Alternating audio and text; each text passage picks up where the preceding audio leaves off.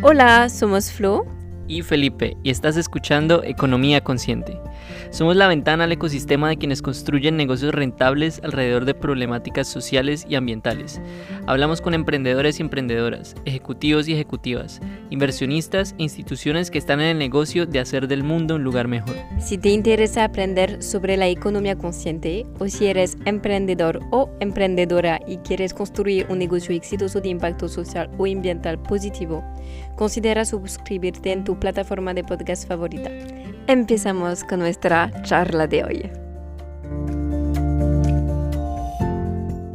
Hola, este es un nuevo episodio de Economía Consciente y el día de hoy tenemos el placer de recibir a Jorian Brewster, fundador de Ethic Hub, una empresa que contribuye al acceso equitativo de oportunidades, conectando inversores en Europa con proyectos agrícolas en Latinoamérica. De esta forma, los inversores obtienen mayor rentabilidad que en un plan financiero estándar y los agricultores obtienen préstamos con tasas de interés más favorables. Ethic Hub además logra este tipo de interacción y flujo financiero internacional con una aplicación innovadora de la tecnología blockchain, de la cual muy seguramente hablaremos en mucho más detalle más adelante. Jori, bienvenido a Economía Consciente, ¿cómo estás? Buenas, muy bien, aquí encantado de saludaros y muchas gracias por la invitación. Empezamos por el comienzo. ¿Cómo se te ocurrió la idea de Ethic Hub? Bueno, em, yo soy medio mexicano, medio español, em, y una de las cosas que no entendía ¿no? en ese vivir entre estos dos mundos es cómo es posible que de un lado del mundo el dinero pues al final lo dejas en, Europa, la gente está contenta con ganar un 5 o 6%, incluso menos, ¿no? O sea, los que no se fían de ninguna inversión y lo tienen en el banco, pues le ganan el 1% o incluso tienen que pagar por tener el dinero en el banco, como en Suiza. Y del otro lado del mundo, la realidad es diametralmente opuesta, ¿no? El dinero es tan escaso y caro que al final, especialmente en ámbito de campo, ¿no? Eh, si te alejas de las ciudades, donde pues no llegan los bancos, que eh, solo hay acceso a financiación por medio de préstamos en efectivo que cuestan orden de magnitud pues un 10% mensual, estamos hablando de más de un 100% de tasas anuales, bastante común para la inmensa mayoría de los pequeños agricultores en el mundo. Y entonces, eso, pues yo veía ahí como, o sea, cuando decidí que quería eh, emprender, pues dije, ahí veo una oportunidad porque es algo que para mí no tiene ningún sentido, ¿no? Y es una realidad que yo conozco como mexicano. Pues mi familia tiene una finca de café, pues yo pasaba ahí muchísimo tiempo, he llevado eh, incluso a ratos esa finca. Eh, entonces conozco a esos pequeños agricultores, sé que son buenos pagadores y por eso es como, oye, ¿cómo es posible que, que nadie les esté prestando cuando son buenos pagadores y pagan unas rentabilidades enormes. Y luego, pues hice un máster de innovación y emprendimiento en el que conocí la, tecnología blockchain y ahí fue donde me fascinó pues todo lo que era posible, ¿no? O sea, que esta tecnología venía para mí eh, claramente a sustituir al sistema financiero tradicional. A repensar el sistema financiero tradicional y por tanto se abría las puertas a, pues, hacer algo que resolviera esa paradoja de la economía tradicional, del sistema financiero tradicional. Hablando de blockchain, ¿cuál es la aplicación de blockchain en este concepto de conectar inversores con proyectos agrícolas productivos? Bueno, eh, hacemos como dos usos, ¿no? O sea, y tenemos como dos productos en, un producto lo que haces es prestar a los agricultores y ahí el uso que hacemos de blockchain es que tú les estás prestando criptomonedas que valen un dólar, criptodólares, a través de contratos inteligentes. Entonces, pues damos mucha más trazabilidad que en una solución de crowdlending normal. Entiendo, o sea, es un poco más eficiente, podemos automatizar procesos eh, y en general pues tiene mucha más transparencia. ¿no? el, y, luego, y hace por naturaleza que no seamos custodios del dinero, lo cual pues, tiene muchas ventajas, tanto para los inversores como para nosotros, que tenemos que sufrir menos regulación si pues, nunca tocamos el dinero nosotros. Y luego, del, en el otro producto, lo que haces es, como el que presta dinero es alguien de poco riesgo, que quiere asumir el menor riesgo posible y, por, bueno, entiende, por supuesto, que la rentabilidad pues, es acorde al riesgo. ¿no? Ahí ganas un 8%, pero es un 8% muy seguro. Eh, entonces, en el otro producto, lo que de lo que va es de construir un sistema de colateralización para eh, que al final, si hay un impago, lo cubra ese sistema de colateralización. Y eso, ahí el uso que hacemos de la tecnología blockchain es creamos nuestro propio token que opera esa, eh, esa, esa bolsa de compensación y con lo cual pues podemos capitalizar en, en, teoría de juegos y en, escasez digital y, en general en todo eh, esta nueva disciplina económica que están haciendo en torno a, a, la criptoeconomía, que es usar precisamente blockchain y teoría de juegos para eh, y, redes descentralizadas para, para crear nuevos modelos económicos. Vale, o sea, ¿cuál es, cuál es el porcentaje de impago que se ve eh, generalmente en un tipo de préstamo como este? Bueno, en general, eh, los pequeños agricultores son muy buenos pagadores. En casi todos, en promedio en el mundo es un 3% la tasa de, impago, pero en nuestro caso, que pues, creo que hacemos un trabajo especialmente bueno en la selección de proyectos, tenemos en torno a un 1% de impago. Y, lo mejor es que ese 1% de impago por ahora eh, lo ha cubierto el sistema de compensación sin limitarse. Vale, es decir, entonces se, se genera esa conexión ahí entre el inversor y los proyectos agrícolas, que generalmente son proyectos con un riesgo de impago entre, digamos, el 1, que es lo que dices que ustedes tienen, y más o menos 3%, que es como el promedio general, y luego ese 1 a 3% se cubre a través del sistema de compensación, que es con el que utilizan blockchain para, para ejecutar esos sistemas de compensación. ¿Es así? No, o sea, el promedio es un 3, nosotros tenemos menos, tenemos un 1 y ese uno es el que se cubre con el sistema de compensación. Con el sistema. Ya, genial.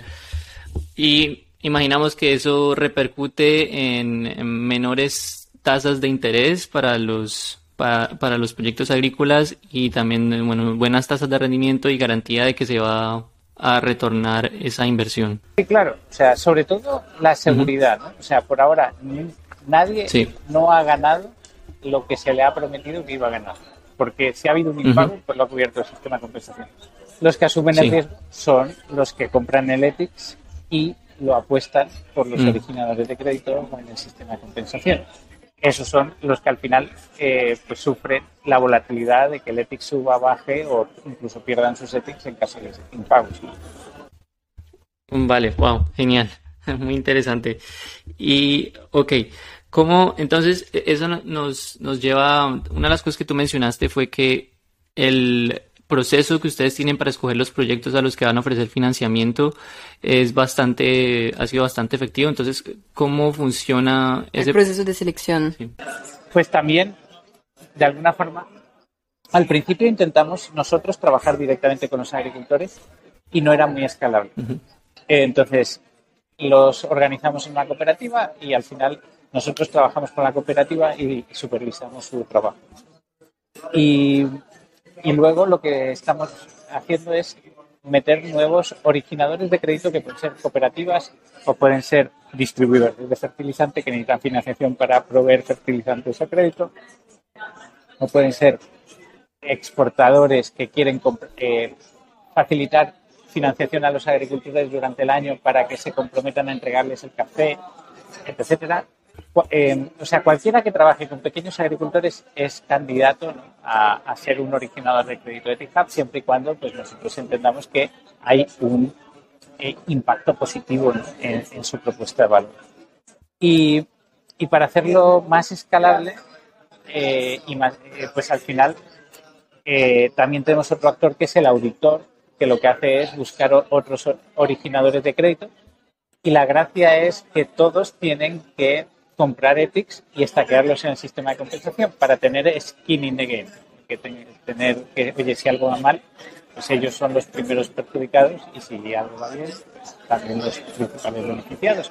que al final solo se ha encargado de que vaya bien. Entonces, solo aquí recapitulando para eh, asegurarnos de que nosotros y nuestra audiencia están entendiendo el concepto correctamente, eh, tienen eh, lo, que lo que ustedes llaman nodos locales o hubs originadores, que son quienes se encargan de hacer el proceso de selección de los proyectos agrícolas y estas personas son también actores dentro de la cadena de suministro de esos proyectos agrícolas, sea a través de proveedores, maquila, empaque, que sean, eh, digamos, parte del proceso productivo de la generación de esos proyectos agrícolas. De esa forma, estos, estos actores eh, contribuyen, agregan valor a la cadena de suministro al mismo tiempo que agregan valor eh, eligiendo proyectos agrícolas que son viables para recibir financiamiento. Sí, exacto. Vale, genial. ¿Y cómo miden, cómo miden el impacto generado por Ethic Hub? ¿Cuáles uh, son tus indicadores de éxito? Bueno, tenemos una teoría del cambio que la tenemos que actualizar un poco porque al final, pues en una etapa temprana vas cambiando cosas, ¿no? Y entonces tienes que medir diferentes cosas de empresa, de, tanto a nivel económico como de, de impacto. Y, y, vamos, principalmente, pues es, eh, pues número uno, cuántos agricultores son beneficiados, ¿no? Eh, hacemos una línea base para saber cuánto eran los intereses que pagaban antes, cuánto pagan ahora. Entonces ahí podemos calcular cuánto es el ahorro de intereses. ¿no? Luego, eh, intentamos también, eh, si les conectamos con vendedores, o sea, con compradores de las cosechas, etc., ahí podemos medir cuánto les hemos ayudado a mejorar el precio respecto del mercado local.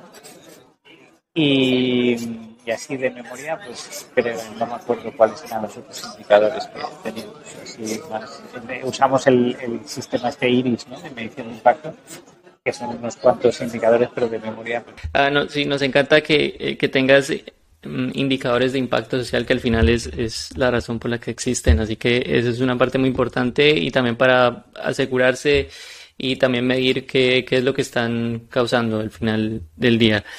Así que muy interesante. Volvamos un poquito al comienzo de Ethic Hub. Cuando, cuando empezaste, ¿cómo conseguiste el capital para comenzar a financiar estos proyectos? Pues fue muy, muy duro, o sea, porque no teníamos o sea, ahorros ni nada, ¿no? Entonces, pues lo que sí nos daban los ahorros era para vivir de los ahorros un rato ¿no? y podernos dedicar a esto. Y, y nos llevó un buen rato hasta que al final pues levantamos una ronda de crowdfunding. O sea, primero pusimos los 3.000 dólares, eso pues en constituir la sociedad y pues algo de, diseño en la página web y, no me acuerdo un par de cosas más, ¿no? pero que al final eso se va en nada. Eh, y, y, y, lo que hicimos con eso fue hacer una campaña de crowdfunding para fondear la, la idea, ¿no? Y, y, levantamos en criptomonedas, con lo cual es difícil decir cuánto levantamos, eh, eh porque pues como varía mucho el precio, pero orden de magnitud 300 mil dólares levantamos en esa campaña de crowdfunding y con eso construimos la plataforma y, y luego lo mismo con los proyectos, al principio no entraba nadie, teníamos que fondearlos nosotros, hasta que empezó a haber repagos y ver que funcionaba, pues ya empezó a animarse un poquito más la gente. El que había empezado con 20 euros para, para probar, pues, oye, pues meto mil, que esto va bien. Eh, y ya tenemos pues, bastantes de más de 10 mil dólares.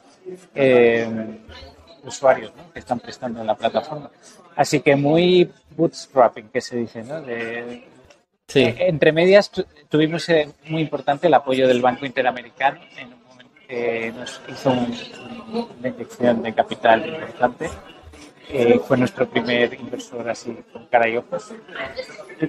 También tenemos algunos business angels y o sea, hemos probado un poco de todo para, para. Esa campaña de crowdfunding, por cierto, no fue una campaña de crowdfunding normal, eh, fue una preventa de nuestro token, el ETIX, que es el que y a la gente que, que compró esos ETIX son los que hoy en día cotizan en, en, mercados secundarios. Lo que se llama, lo que le dicen ICO, ¿no? Initial Coin Offering, que es... Sí, y eh, lo que pasa es que no llegamos a hacer la, la ICO, la ICO, porque eh, se cayó el mercado de las ICOs hace, pues, para finales del 18, mediados del 18. Mm. Entonces, cuando la íbamos a hacer nosotros, pues ya no había mercado para ICOs. Entonces, pues cancelamos y mm. ahí es cuando tuvimos que ir a buscar financiación más tradicional con Business Angels, con el Banco Interamericano. Y además de, de, conseguir el, capital, ¿con qué otros desafíos se han enfrentado al construir em, tu negocio?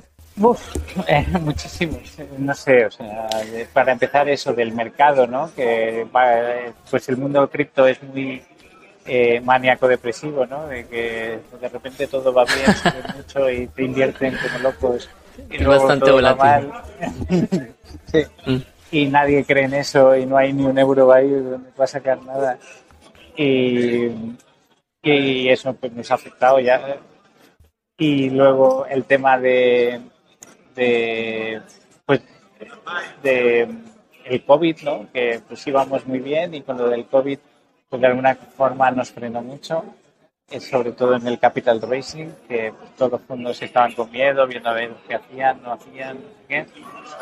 Y, pero sobre todo yo creo que el mayor reto eres tú mismo. Es, es eh, asumir que lo que pensabas no estaba bien y que pues solo era una hipótesis y que tienes que ir pivotando constantemente para buscar qué es lo que sí funciona ¿no? y, dónde, y cómo. Una de las cosas que se dice bastante y nos gustaría aquí aprender de tu experiencia, Jori, es que eh, en, el, en el mundo de los negocios con impacto social o de los negocios que, que se construyen alrededor de problemáticas sociales o ambientales que tienen en cuenta toda la comunidad, pero que también quieren ser rentables al mismo tiempo, es que mucho, hay muchos detractores, digamos, de este movimiento que dicen que este tipo de negocios no pueden ser tan rentables como lo es un negocio tradicional porque tienes varias prioridades en cuenta y, y porque como tienes se tienen distintos objetivos y al final eh, la rentabilidad pasa a ser uno de los muchos objetivos que se tiene entonces que por eso se pierde prioridad se pierde visión se pierde eh, dirección Así que eh, me gustaría saber cuál ha sido la, eh, tu experiencia con respecto a esto, porque Ethic claramente es una empresa que se dedica a servir a la comunidad, además de ser rentable. Así que, ¿cómo ha sido eh, tu experiencia en términos de, rentabilidad sirviendo o teniendo otras prioridades también? A ver, yo creo, y es por lo que me dedico a, a Hub, ¿no? Y es, es que no tiene que haber un contrasentido, ¿no? O sea, de alguna forma mi, eh, lo que me mueve en parte es demostrar que eh, haciendo un proyecto con impacto, pues te puede ir igual de bien o mejor incluso. Eh, mm. Y eso hace tres años, cuatro años cuando empezábamos, pues no era tan obvio y había mucha crítica, como dices, ¿no? mucho descreído. y cada vez más, o sea, pues empieza a ser algo muy común, ¿no? Porque al final eh, pues yo qué sé, comida sostenible, ¿no? O sea, todo esto de food, plant-based, etcétera, o, o neofoods, está creciendo súper exponencial, 10 veces más que un producto, o sea, si ahora haces eh, un competidor de Coca-Cola, pues lo tienes complicado. Pero si haces un refresco vegano super cool, pues tienes muchas más probabilidades de que te vaya muy bien, porque pues digamos, en, los mercados más tradicionales la gente ya tiene sus marcas muy consolidadas y no crece ese mercado. O sea, el sector comida, por ejemplo, es un buen ejemplo, crece al 1 o 2% tasa anual, mientras que el, producto este que estamos hablando, ¿no? de comidas más sostenibles, crece a ritmos del 15-20% tasa anual. ¿no? es mucho más fácil que te vaya bien en, este mercado. Pero es que además eh, eh, es más fácil que tengas apoyos, tanto económicos, porque ahora hay una, digamos, hay más abundancia de financiación en el ecosistema de inversión de impacto, eh, porque se está canalizando hacia allá muchísimo dinero, como desde cualquier otro sentido, ¿no? Empleados, puedes competir por talento mejor porque la gente, oye, prefiere un producto, trabajar con una empresa más sostenible que para un fabricante de armas. Así de claro. Y hablando de, de proyectos, bueno, vemos que tenemos muchas, que tienes muchas cosas eh, que se vienen para Ethic Hub. Eh, vemos que hace poco entraron en Honduras, además de México, que, que, es donde llevan presencia desde que empezaron en el 2017. ¿Qué se viene más adelante para Ethic Hub? ¿Va a haber, eh, deberíamos esperar expansión geográfica? ¿Vamos a ver Ethic Hub en otros países, además de Honduras y México?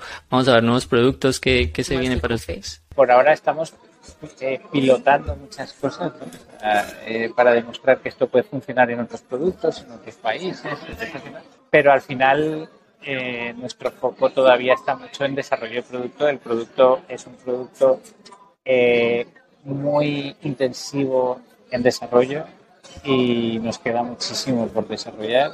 Lo que va a empezar a ver son funcionalidades mucho más guays, ¿no? De que cuando entras a la web vas a poder comprar ethics, porque ahora es como, lo tenemos dividido como en dos webs. La web de la gente más normal que quiere prestar al 8% y la web de los criptos que compran ethics y, se la juegan, Y lo que queremos empezar es que en la web más tradicional, que es un crowdlending más tradicional, que la gente empiece a, poder también comprar el ethics, entender el ethics, que ve ahí ciertas eh, utilidades con mis mejores intereses. El ethics, de nuevo, que es el, es el token que facilita todo este, este tipo de flujo de capital entre los inversionistas y los proyectos agrícolas. Eh, sí. no, es el que facilita el flujo per se, eh, porque el, lo que es el préstamo se hace en DAI, que es una stablecoin, es decir, criptodólar, el ETHICS lo que sirve es para crear el colateral. Entonces, indirectamente sí facilita el flujo de dinero, porque está facilitando que la gente confíe en Hub y preste dinero en Hub porque es más seguro. Pero, pero no es lo que estás prestando a los agricultores. Sí, Vale, eh, gracias por la, aclaración y disculpa ahí por, eh, por haberlo dicho de forma incorrecta. Muchas gracias, Jori. Y bueno, vamos terminando ya esta charla. Ha sido bastante interesante. Creo que has, has construido con tu equipo un concepto bastante interesante donde todos están ganando y creemos que ese es el modelo empresarial que vale la pena donde estás, estás eh, generando rentabilidades para los inversionistas, estás generando financiamiento más barato, acceso a recursos financieros más baratos para pequeños agricultores y además se está generando una cadena de suministro sostenible donde todos están ganando, así que nos parece un concepto genial. Además, eh, utilizando blockchain como sistema de compensación, vale, el, el concepto entero está bastante interesante y te felicitamos a ti y a tu equipo. Cuéntanos entonces dónde podemos encontrarte a ti, Jori, a Ethic Hub, dónde se pueden comprar Ethics, etcétera.